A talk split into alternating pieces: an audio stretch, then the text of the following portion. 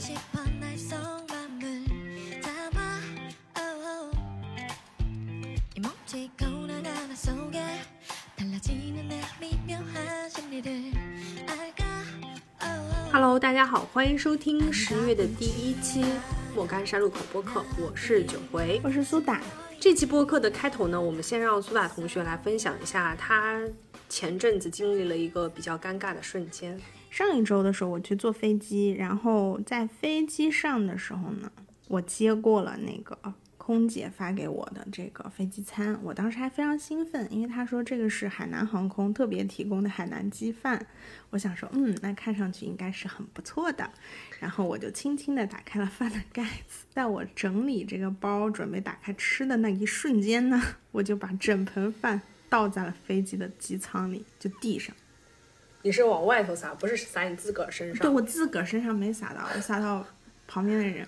当时我就非常崩溃啊！我第一反应就是起来把那个饭捡起来，然后发现饭都倒出去怎么。捡呀？不是，我就把那个饭盒先拿上然后呢，我就问那个空姐说可不可以再给我一盒饭，然后空姐就非常微笑着，然后带着歉意对我说不好意思哦，我们这个餐食都是有数量的，我们必须等到所有的人都领完了以后才能给您，看看有没有剩余的才能给到您哦，就是这样的。那我当时就非常的生气，因为我觉得我不仅 没饭吃，而且此时此刻我非常的饿，大概就是这样一个瞬间，也非常的尴尬。对，为什么要讨论这个事情呢？主要是引出我们本期的话题，就是我们想聊一下我们这么多年经历过的这些社死瞬间。嗯嗯，我觉得你刚才那个社死瞬间，如果我要给它按照一个级别来排序，我觉得应该也算是可以比较靠前的，因为我特别怕在这种公共场合发生这样的事情，我也是。因为无数只眼睛就会看上你。是的，其实我觉得生活当中这种很意外的社死瞬间，其实还挺多的。对啊，嗯，你有没有就是一想起来，你现在都还觉得非常尴尬的瞬间？必须啊！对我来说，脑子里第一个能够回想出来的都是女生应该有经历过吧，啊，就是大姨妈生理期的尴尬。对大姨妈，你就是你只要是穿白裤子或者这种浅色裤子，你一定会遇到。搞到裤子上，嗯，对是，对，而且你会是，嗯、有的好的时候是你自己发现了，嗯呃，你可以避免一下。最尴尬的是有一次我跟我领导出差，就是坐了一辆公车，嗯对公公司的车，嗯，好，然后我下车之后，我发现我的裤子上都是。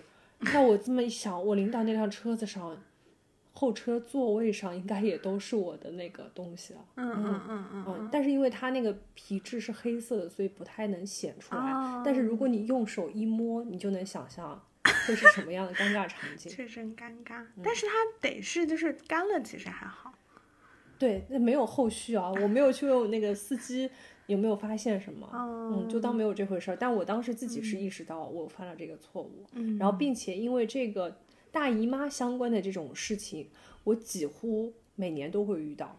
嗯，你是挺容易的。你有还有一次是在食堂吐了，你怎么话题又扯远了呢？我一下就想到了你这个尴尬事情。对，这个事情是怎么回事？就是我去食堂吃饭，从办公室走到食堂的这段路程上，我就中暑了。然后，然后我当时想，你的身体素质这么差吗？在大庭广众之下就吐了。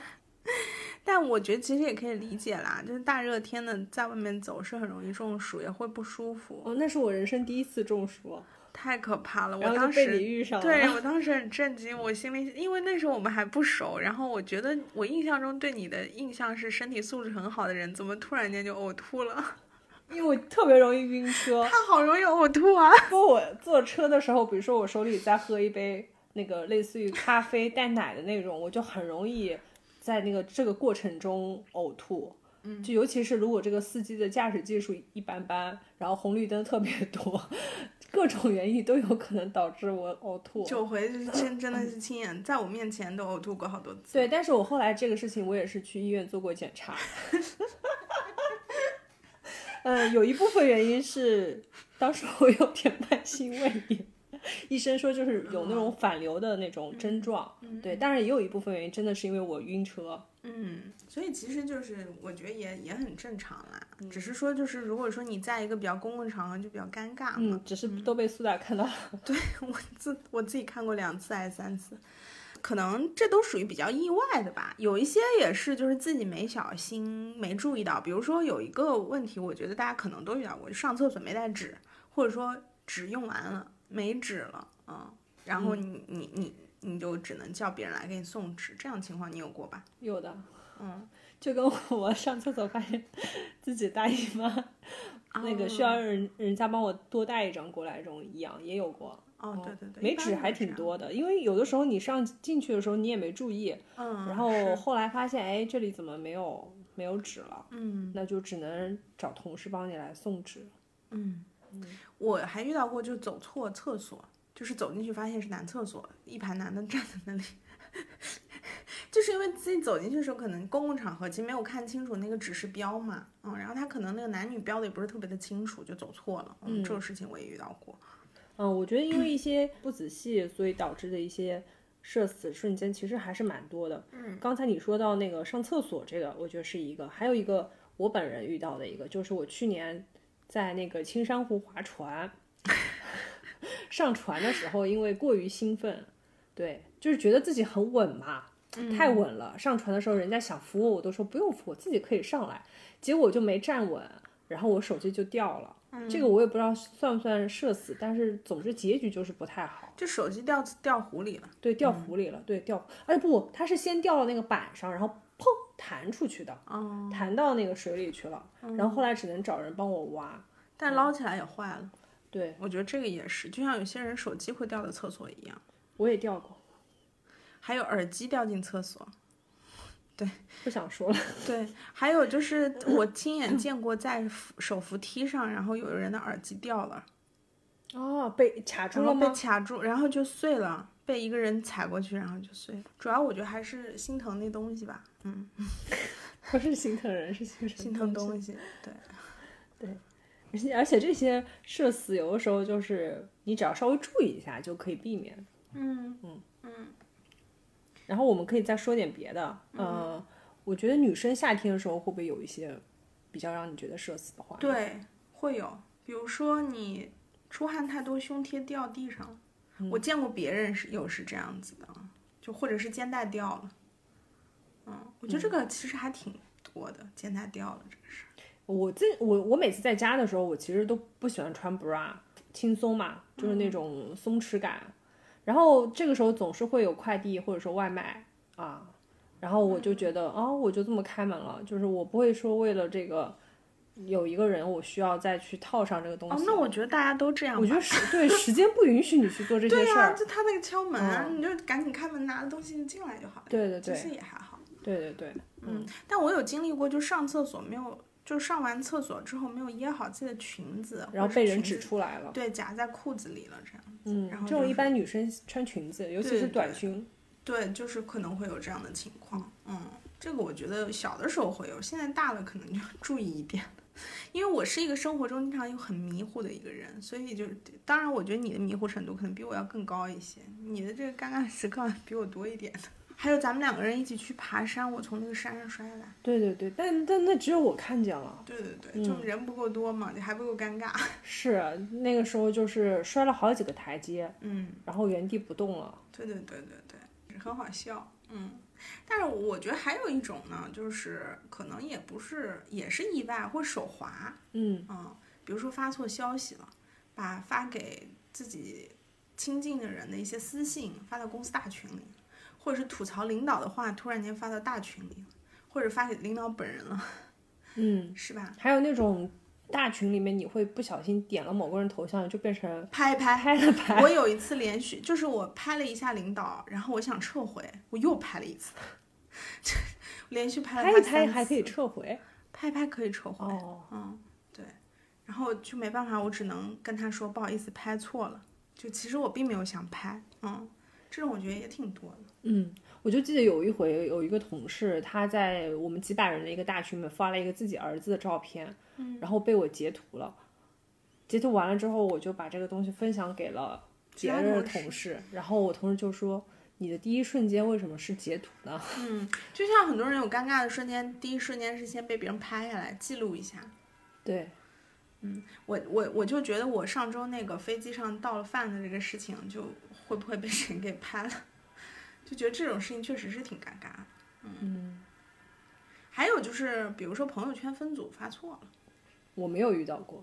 哦，我遇到过，就是我我我我就反正是朋友圈会分组发嘛，我可能生活的一些东西不会发给同事看，结果有一次发现点赞的都是同事，我看完了，全是同事，就是你其实是不想让他们看到这部分，但你选错分组了。嗯，但这个我觉得问题不大，可嗯能还是你之前说的，如果说你有一个吐槽某个领导啊什么的，不小心发给领导了，嗯这种会比较惨。是的，嗯，在职场这个环境里面，比如说像那个电梯空间里面是比较容易去发生一些，很尴尬的事。对尴尬的事嗯情的，什么放屁啦，对对对对，啊，或者说是你你在接语音电话，然后语音电话的对面传出一些不好的声音什么的，就别人都容易听见或看到嘛。那个我不是在小红书搜了一个就是社死瞬间，嗯，然后就有一个人分享说是。就跟领导坐电梯，嗯，然后发现领导的衬衫扣子上有一根毛，他就给他拔了，结果发现是领导的胸毛。天呐，我想到我就觉得好尴尬啊，怎么会这样啊？就有一些可以，可能还是自己可以避免的。我还有一个社死现象，就是我有一次跟同事们在一个活动现场，然后呢，我们在一个休息区嘛，一个大厅，大家可以吃下午茶的一个地方，我就远远的看到一个背影，非常像我的一个同事，老远就在喊他，但我发现他这个人一个人坐在那儿，但是他怎么都不回头理我，也没有任何反应，所以呢，我就非常激动的跑过去拍了拍他，我说那个谁谁谁，你怎么不理我呢？嗯，好。结果一发现，这个人根本不是我那个同事，关键是衣服背背影都巨像无比。然后后来我走了之后，我就对着这个人的背影又拍了一张照片，我就发给我那个同事，我说这个人是不是你？是不是巨像你？然后连他本人都承认这个相似度他大概有个八九十。嗯，我其实后来也在思考，就是说我我经常会认错人，我有时候在想，如果我是那个。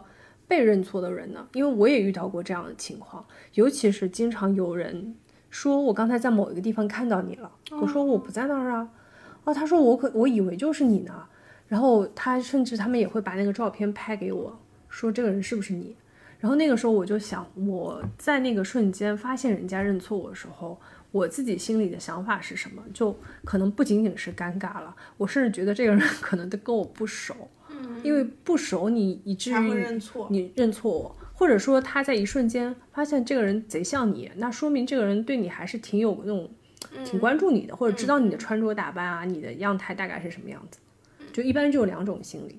嗯，但我觉得这个呢，就是在你叫那个人那个瞬间是最尴尬的，对方不认识你。嗯，关键是我大庭广众之下叫他，他不理我，别人也会听见嘛，对对对吧？我还要装的好像认识这个人一样的走过去。我倒是没有说认错人啊，但是我自己确实也有一个场景，是我经常在这个事情上面犯错，然后就会造成一些不必要的尴尬。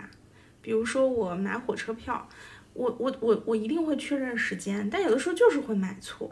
有两次我记得是，就是我在过那个安检的闸机的时候，我那个身份证就是过不去，然后那个引导的那个人就来跟我说：“你买票了吗？”我说：“我买票了呀。”他说：“不可能啊，你怎么过不去呢？你把你的幺二三零六打开，我看看。”然后我打开一看，他说：“你自己看，你买的是今天的吗？”我才发现原来日期不是今天，哦，不，不是今天火车站能进吗？嗯不能进啊，我就是卡在那个进站的地方了，这样子的。因为我不是今天的车嘛。哦，然后呢，关键是那次更尴尬的是，我那次是出差，然后我就只能补下一班票去嘛。然后我晚上回来的时候，发现我晚上的票也买错日期了。你可能点的时候就不小心点错了日期，然后我就跟同事一起嘛，当时我就只能补一班，然后就只剩无座了。然后我们要上车的时候，同事就问说：“哎，你怎么车厢跟我们隔那么远？”然后我就只能笑笑说：“ 对对对，就是不知道为什么隔那么远。其实我自己是知道，我没买对，我就只能改签一趟今天的车回，然后就只能无座。就是买错车票这个事情，好像在我身上至少发生过三次。嗯，嗯，包括就比如说要买从东站发的车，我买到城站了，然后我到了东站才发现我买到城站，就这个事情我也发生过。就这个东西怎么说呢？就是会造成一些影响嘛，而且可能有时候会耽误事情，嗯。但是我好像就是可能是买的那一瞬间迷迷迷惑了，包括我买话剧票买错卡司，也都是我干的这件事儿。嗯就是 确实我在买的那一瞬间是迷的，嗯，就嗯，就我觉得这个确实很尴尬。这个你你突然说到这个事儿，让我想到了一些，就是可能跟那个粉丝追星有关的。我记得我之前看到网上就是有一个粉丝就是拍自己的 idol，嗯，就不是很多人追机场的嘛，嗯或者火车站什么的，嗯。就他他们一直比如说在那个 idol 面前一、嗯。一边后退着一边拍照的这样走，然后就是类似于走着走着鞋掉了，嗯，然后你的 idol 还踩到了你的鞋，他还要帮你捡起来，但这或者直接让你这也是。犯傻呀，是不是？这是不是犯傻？但但但但是你想，你鞋掉了，你这个鞋万一有什么味道或什么，总之还是一个让你觉得对对对，所有人都挺尴尬。对，而且你这个画面被人拍下来了，他可能还 PO 到网上去了，所有人都看见了。嗯嗯，然后包括掉鞋的这个画面，我也想到，就是我小时候经常会有那种，就体育课跑步的时候，跑着跑着鞋飞了，飞到人家头顶上去，就 就是会有这种。跑得很快，或者是我不知道男生肯定有，比如说他们踢足球，鞋子踢飞了，哦，这肯定会有。嗯，你让我想起来，我小的时候参加一次文艺汇演，然后我就是就是跳舞嘛，然后跳着跳着就掉下去了，就是从那个台阶上掉下去了，你这不就会受就是一下？蹦台蹦的太前面了。哦，嗯，就当时那个动作可能是在变队形嘛，然后我就一脚踩空就掉下去了。倒人倒是没有什么问题，但就是很丢脸嘛，所有人都看到。对对对，就当时就觉得天呐，我要给集体荣誉抹黑这样，然后我们团队最后也没有拿到一等奖，就只拿了二等奖，然后 就觉得很丢脸吧。嗯，小的时候会觉得这种事情特别特别丢人，现在其实觉得还好。还有一个，我觉得也是是你说到比赛，我想到的，就是我经常参加游泳比赛之前，我就会拉肚子，可能是紧张引起的我的肠胃不适，然后比赛前我就接连上厕所，其实根本没有什么需要去拉的了。然后我如果把这个事情跟别人分享，别人就给我发一些表情包，类似于山洪爆发，马上要泄洪了。对，我觉得是的，我觉得你的肠胃真的好可怕，不是吐就是 拉，是不是？就是应激我跟你说，就是应激反应。对啊这跟猫身上是一模一样。对你这个应激真的好像猫呀。哎，但是其实养猫的人有很多尴尬的瞬间。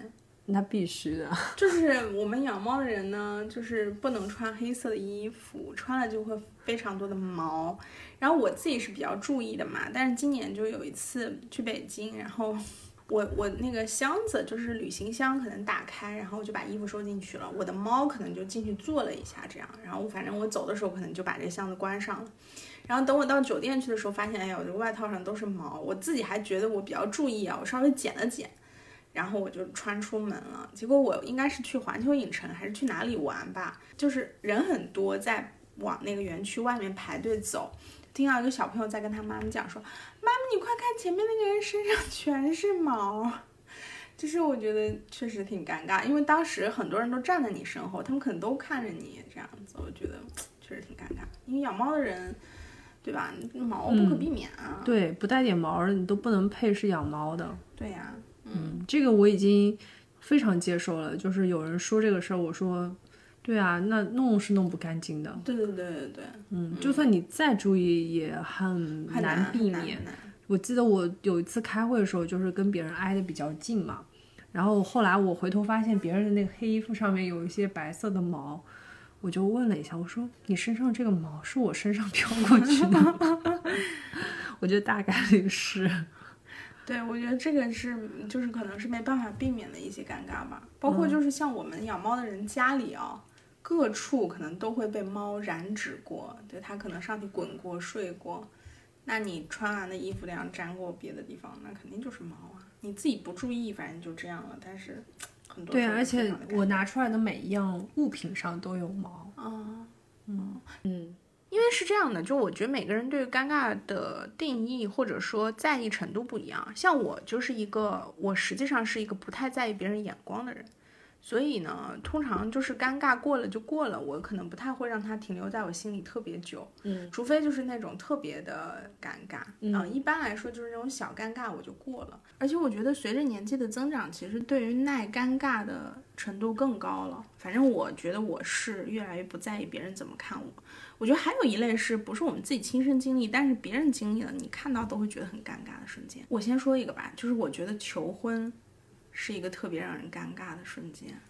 哦，这个我们好像之前的那个婚礼节目里面也有提到对过。对，就我特别害怕在公共场合就是这样的去让你做一些决定，或者说一堆人围观这种事情。我觉得感情的事情都是很私密的，是没有办法拿到大庭广众之下这样去宣告的。我觉得这个事情太尴尬了。嗯，我觉得结婚本身就 很尴尬。婚礼我觉得也也挺尴对，就尬的是。婚礼这个事儿，就是也挺一件让尴尬人觉得尴尬，而且还要在众目睽睽之下逼着你们亲一口呀，这种你不觉得很尬吗？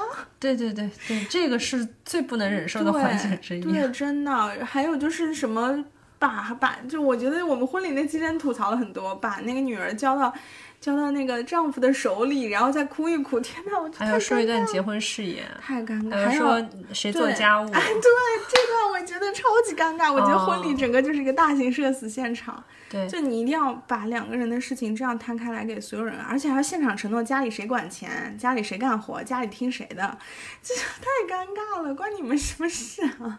反正这期节目我觉得很经典，如果我们就不展开说。如果对于这一趴很感兴趣的朋友，我觉得可以去听一下我们往期节目。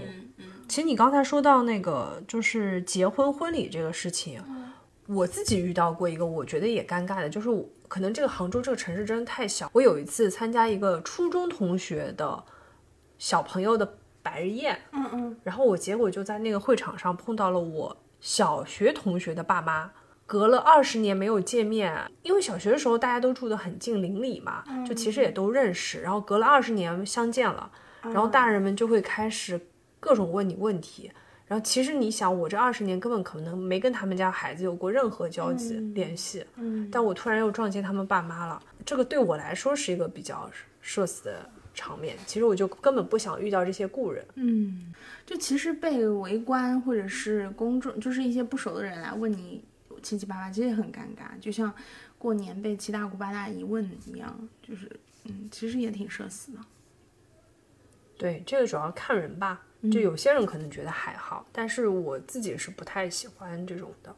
比如说像 前几周我去看一个 live house，然后我用余光瞄到我后面有一对，应该是一对男女，他们在干嘛？然后我也没有特别想要看，但是我就无意中飘到他们俩正在接吻，就在我的斜后方。然后大家也知道 live house 就是大家都站的其实挺紧的，就每个人之间的距离其实非常近。然后我就扭到头看到他们接吻了，然后他们俩也看到我了。那一刻其实也没什么，关键是我没忍住就笑了，笑出了声。场？对，就是我觉得挺好笑的。然后那个那对男女就非常的尴尬，瞬间就分开了。跟我一起去的人就也觉得很尴尬吧，可能就是，就我我真的不是有意的要打扰他们，但是确实就是看到了，就就在那种场合很黑，就可能 kiss 一下也没什么，就偏偏我就笑了，就是我也没忍住，确实是也挺抱歉的，就可能他们挺尴尬的，我也挺尴尬的，这样，如果我只是看到了也就算了。就在公共场合看到一些亲密行为，其实也是一个蛮普遍的一个现象。对，但但大多数时候我们都是，嗯，就当眼不见为净吧。对，什么也没看到。是，就是最近听同事说了一件很尴尬的事情，其实我想想也觉得挺尴尬的。就是我的同事是个女生，然后她跟自己的公婆住在一起，就公婆来家里小住一下。早上她迷迷糊糊起来想去上厕所，然后呢，发现厕所门没关，他就以为没人就冲进去了，结果冲进去发现自己的公公站在里面正在上厕所，然后他就觉得非常的尴尬。然后他就出来，他就不想再进那厕所。然后他的公公呢，也是一个其实挺敏感的人，就立刻说啊，没有没有，不是不是，我的错我的错，我没有关门，这个因为这个门太关门的声音太大了，我怕把你吵醒。这样，其实他们俩都是为了对方考虑，但他就觉得太尴尬了，所以他那天连脸都没洗就去上班了。他就觉得实在是有点心理阴影。当然后来也是因为就是她她老公从从中调和的这个事情，其实也没有什么，就是家人之间发生一些比较小的尴尬的事情。嗯，对，这个很多是挺尴尬。这种蛮多就是中国家庭里面会有的，对对因为大家不是那么注意这种细节。是的，也没有特别强的边界感嘛，就对对对容易让别人觉得不舒服。是是，我也我我记得我之前有同事就是说他去别人家里做客，男主人就家里穿个三角短裤什么，类似于这种，啊就是你知道家里有客人来了，但是你还没有一点这样的分寸感啊，自己就他很尴尬之后，他再也不去这个人家里了。嗯，确实是。嗯，那个妈妈嘛，不是不是也是会在一些大庭广众之下去哺乳什么的。啊，对对对对，反正我每次看呢，我多少还是会觉得有一点点，你会觉得尴尬吗？我会，我不尴尬哎，我觉得很正常，我我觉得还是会稍微注意一下，就是可以的话还是去遮挡一下是吗？对，遮挡一下，或者去一些就是专属的空间里面会好一些。哦我并不想要看到这样的画面。但是你不想看到你，为什么会觉得尴尬呢？他都不尴尬。对，但是我有看到这个画面，那比如说这种场景，你会觉得尴尬吗？就是在海底捞过生日，你的朋友突然间策划了一起，让我在在海底捞对对对，过生日。然后在海底捞给你唱歌，然后所有的人都围过来给你唱歌，这样你会觉得尴尬吗？其实我觉得所有人过生日唱歌都挺尴尬。你你想，你很多在餐厅里过生日也是要唱歌的呀，嗯，对吧？就是你在一个公开的一个场域里面，公共场所，对发出一些过于热烈的声音的时候，我觉得都会有一些这样的。嗯嗯，除如果你在家里可能会好一点。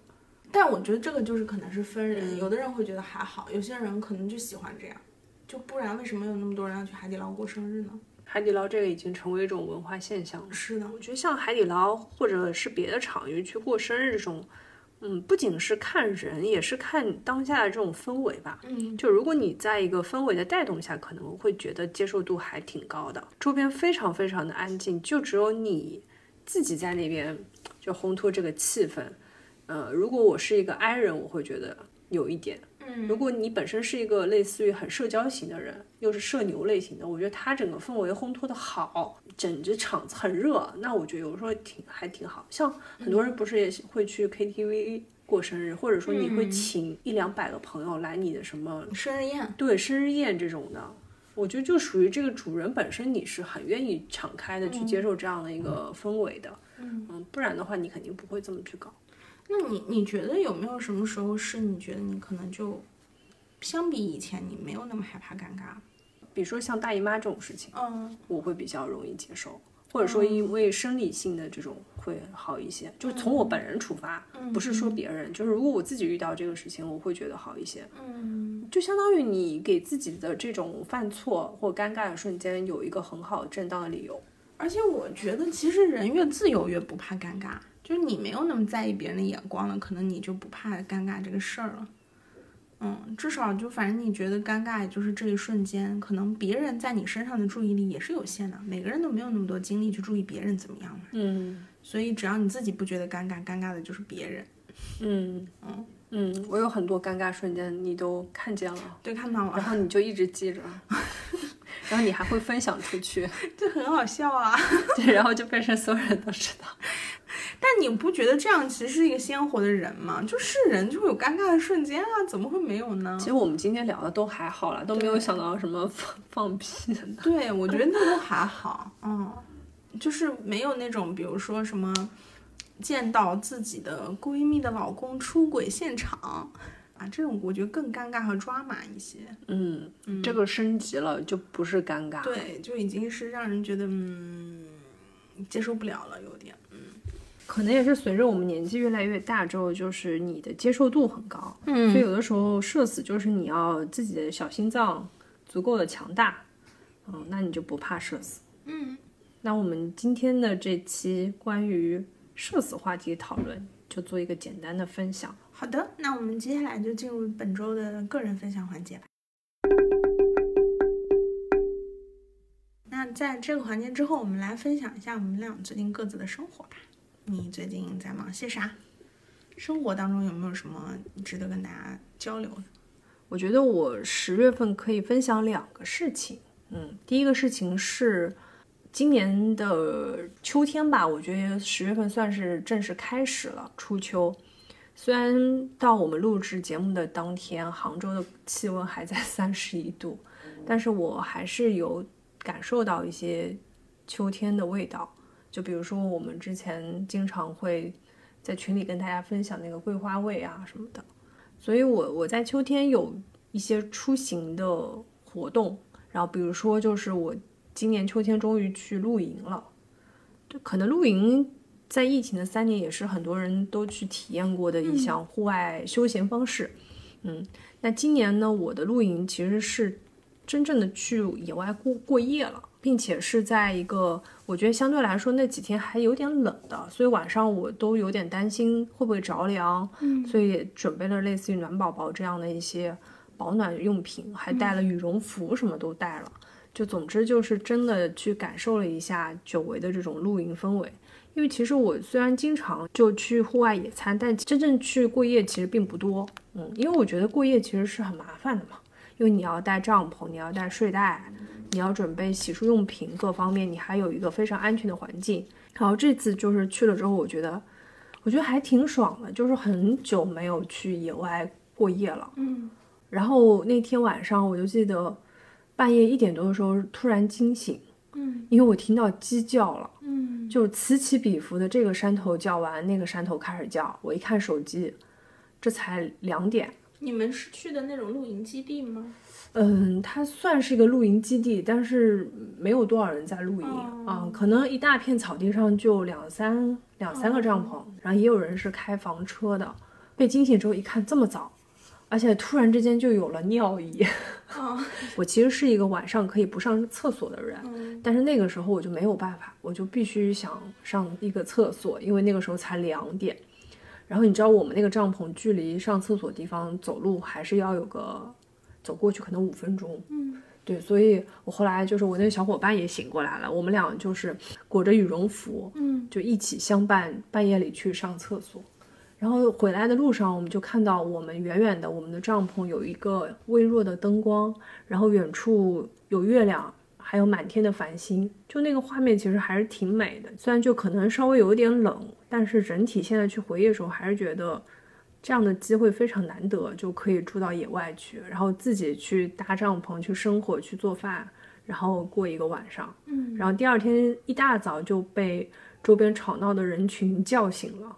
就其实我那天晚上睡得还挺好的。嗯嗯，然后我们早上起来再自己做一顿早饭。嗯，可能是疫情的时候，我反而很少去露营，是因为我我发现都是人，就像我们这次去的那个露营基地，如果在疫情期间，它肯定是爆满的。但现在大家都选择了走出去了嘛，反而这样的露营基地就相对来说可能生意没有以前那么好了。对，所以我觉得，嗯，十月有一段这样的一个一个夜晚还是挺不错的。嗯，那我来分享一下我十月份的一些经历吧。十月份的话，我是连续的看了两场 live house 和演唱会。我想说的就是，之前的话也专门跟大家有一期节目聊过音乐节啊，包括现场这些。但是我还是会觉得在现场能够体会到一些可能你在听唱片的时候无法获得的快乐，因为你是跟别人一起嘛。其中有一次就是去上海看 live house，然后我因为是第一次在上海看，嗯，一个是对那个场子本身是不熟悉的，所以我们到的时候其实有点晚了，就是也只能站在这个场的后面，是魏如萱的 live house。还有就是，嗯。你会发现他的这个 live house 有非常多真实的互动，就大家的点歌真的是很随意的，可能会点到他很久以前的歌，有些歌可能我也并不是非常的熟悉，但是你会发现大家都能唱，都会唱，而且就很积极的就跟着他唱。另外就是我发现在上海看 live house 的男生女生都好高啊，就个头很高，就我站在后面完全是。必须要踮脚和很努力的伸长脖子，我才能看到一点他的衣角。嗯，我觉得他的现场也是，就是欢笑和小品不断吧。就他有很多的意外的瞬间，然后，包括就是他自己后来也发了 ins，就是他的其中一个乐手吉他手在离场的时候撞到了头，头还破了，去医院缝针，就是会有很多这种意外的事情。嗯，因为其实疫情三年，大家都远离现场很久了嘛，可能还是非常渴望这种现场亲密的面对面的接触，这些线下的接触。但是我觉得这种快乐可能还是就是是很必要的。嗯，而且我觉得，虽然说去赶路啊，包括这个可能要在当地过夜这些事情都很辛苦，但是回过头来你去回味这些瞬间和片段的时候，还是会觉得很幸福。嗯，然后另外一个想分享的就是十月，其实对我本人而言，也是一个行程满满的一个月，因为前面十天我们都是在嗯过节嘛，对，然后后面的。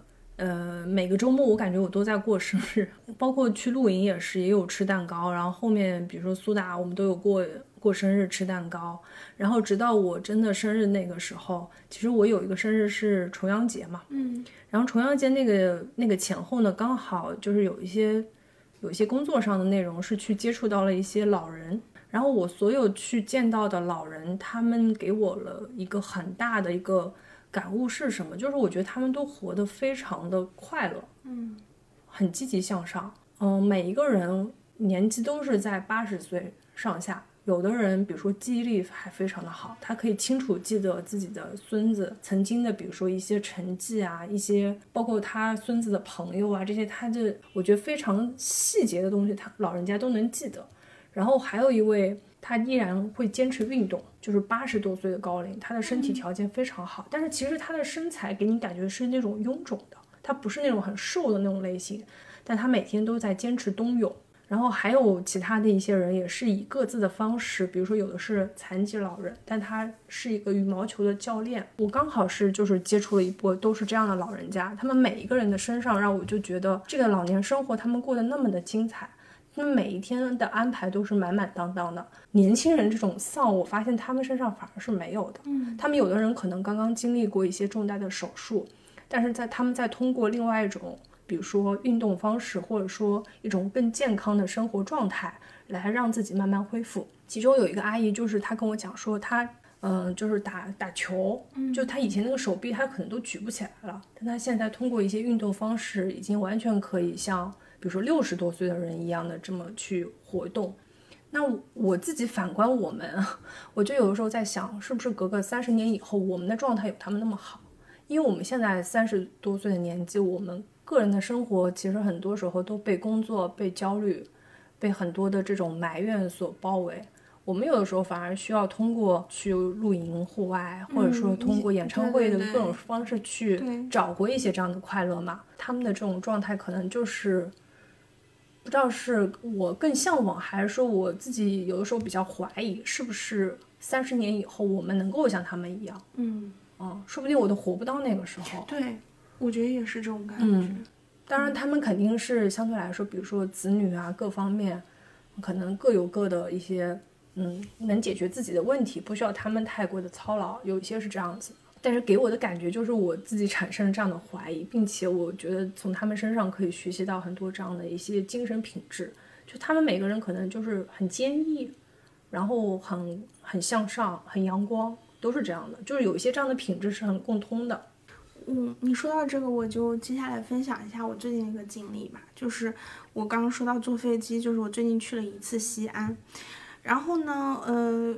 在西安，我想分享一个下午，就是我正好在西安那个下午的时候去了他那个古城墙上面，然后我们本来是想就是上去转一转就算了，但是发现它其实走一走非常久嘛，而且其实我们也是花了钱上去的，所以想说还是要在那里走一段时间。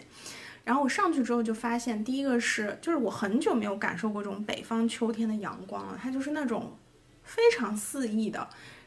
砸在你身上的感觉，它跟南方这种阳光是不一样的，空气更干裂，然后它的阳光更直接，可能紫外线也更强，但是你能体会到那种秋天金灿灿、黄澄澄的感觉，真的是要北方的秋天那种感觉特别强烈。还有一个就是在那个城墙上走的时候，我们偶遇了就是一群，呃，应该也是年纪比较大的人，他们在那个城墙下面就是唱秦腔。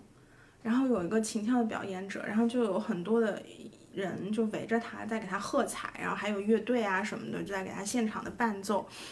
我当时就觉得那个时刻非常的幸福，嗯，就是就我走在那个城墙上那一刻，我就在想，我们也聊过 city walk，也聊过现在年轻人去追求的这些，我们是不是真的有在 walk 的那个瞬间去享受那个当下？至少那一刻，我觉得是很享受那个当下的。就我特别希望这个城墙就很长很长，我一直走不到头，我也不用考虑第二天要回去上班，我也不用考虑我要去赶飞机。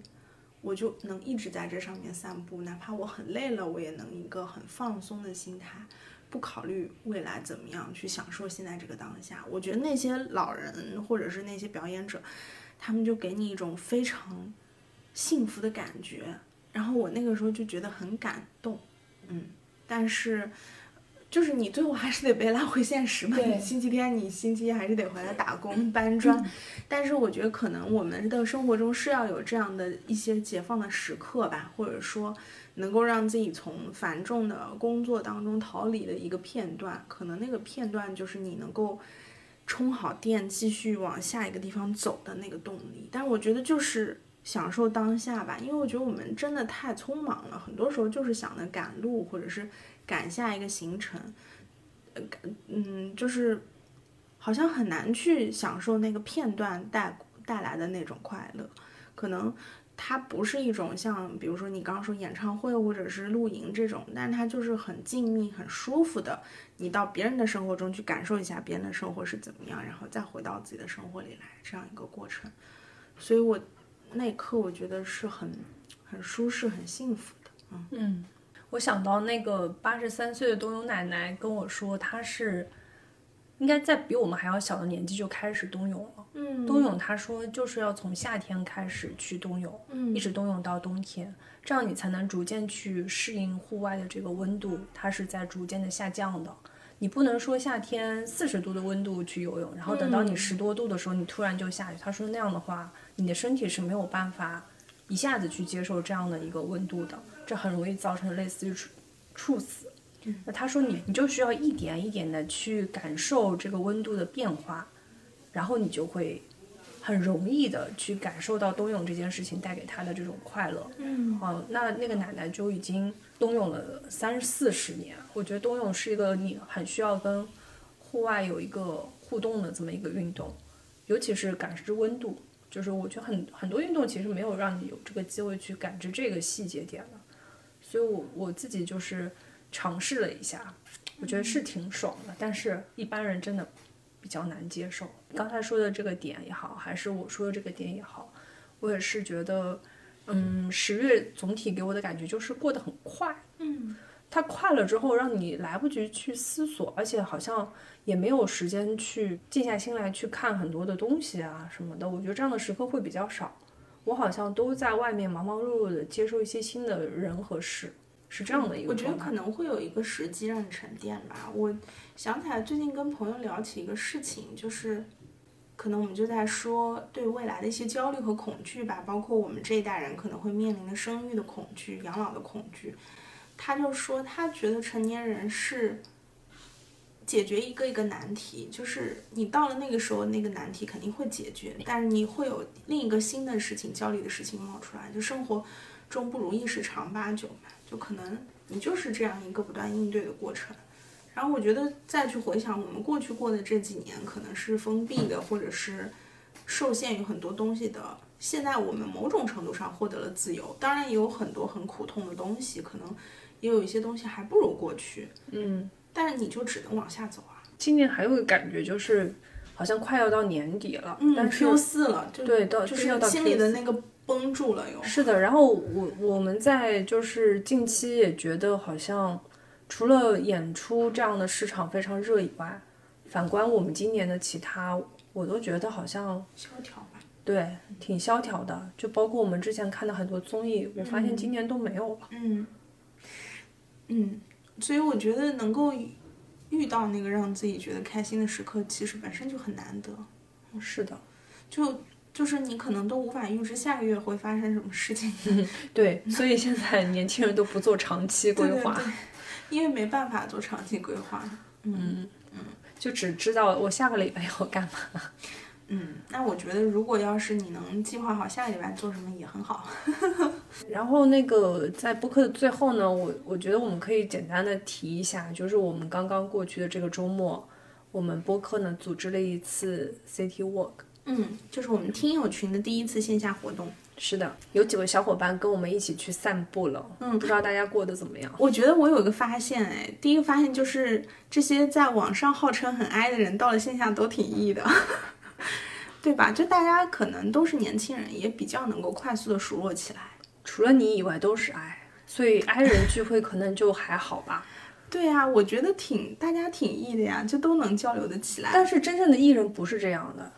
嗯嗯，因为真正艺人，我我们也见过，他是真的能够更容易去调动一些氛围的东西。对他，比如说大大老远就跟你扯扯嗓子喊“大家好”，什么什么我是谁谁谁，就是他们是那种主动型的。这种我挺主动的呀。不不不，你这还不一样。就是我们这几个 I 人见面，其实大家都还挺腼腆的，就是跟你社交，其实是因为我们大家差不多，嗯，就可以聊聊聊天的那种。不是那种自来熟的那种，但是我确实是见到大家比较激动吧，就我觉得确实没想到这些人就是，嗯，能够见到，就大家能见到也是一种很缘分的事情啊，能够在这个播客里相遇这样子。对对对，而且大家彼此之间，因为经常也在群里面互动，嗯，所以还是有一些熟悉感的。嗯，对的，嗯，所以如果 大家有兴趣的话，还是可以在听友群联系我们。对我们那个听友群里，下次还会组织其他的活动。然后我我这里想讲的一个就是，你刚才那个发现是一个现场分那个发现嘛？我想到就是我们在拉小群，然后大家一起讨论我们这次 walk 的目的地的时候，就一开始我们有两个选项嘛，一个选项是要早起，一个选项是要去赶路，就去很远的一个地方。然后最后大家都选择了这个近的，但是要早起的场地。我觉得这个上面其实挺好玩的，就是可能大家宁可早起吧，因为一开始想的是打工人可能也不愿意早起，但是也有很多人觉得说早起的这一天就特别长嘛，就可以干很多事儿。其实我们整个活动是从早上八点开始，然后中午十二点之前就结束了，基本上是十一点左右吧就结束了。啊，我们是三个小时时间，所以我觉得大家应该也是。有在很好的去感受这个早晨，沿路我们也看到了很美好的风光，然后有阳光，有烟火气，有我们熟悉的这个城市的味道，嗯，还有一些秋风里送来的各种 对，就是我觉得跟熟悉的人就很亲密的人一起 walk，跟很你新认识小伙伴一起 walk，那个心情其实也挺不一样的，嗯，就就是大家也是一个重新在这个过程中交流和认识的过程。我觉得我，我觉得可能，嗯，大家还是留下了一些美好的照片。我觉得大家都好会拍哦。对，每个人都是摄影师。对，照片都拍的特别好看。嗯，是的。所以我觉得，嗯，还是非常喜欢我们播客的听友，大家都很可爱。对，就是多多见面。我觉得这个活动如果大家感兴趣，或者我们有时间，也是可以按照季度性的去规划。嗯，没错，我们这次还是有一点仓促，下一次我们会更精心的安排一下吧。嗯，好的，好的，那就今天节目就先到这里，我们下期再见，拜拜，拜拜。又落一地花，旅人匆匆的赶路啊，走四季，访人家，如同昨夜天光乍破了远山的轮廓，想起很久之前。说。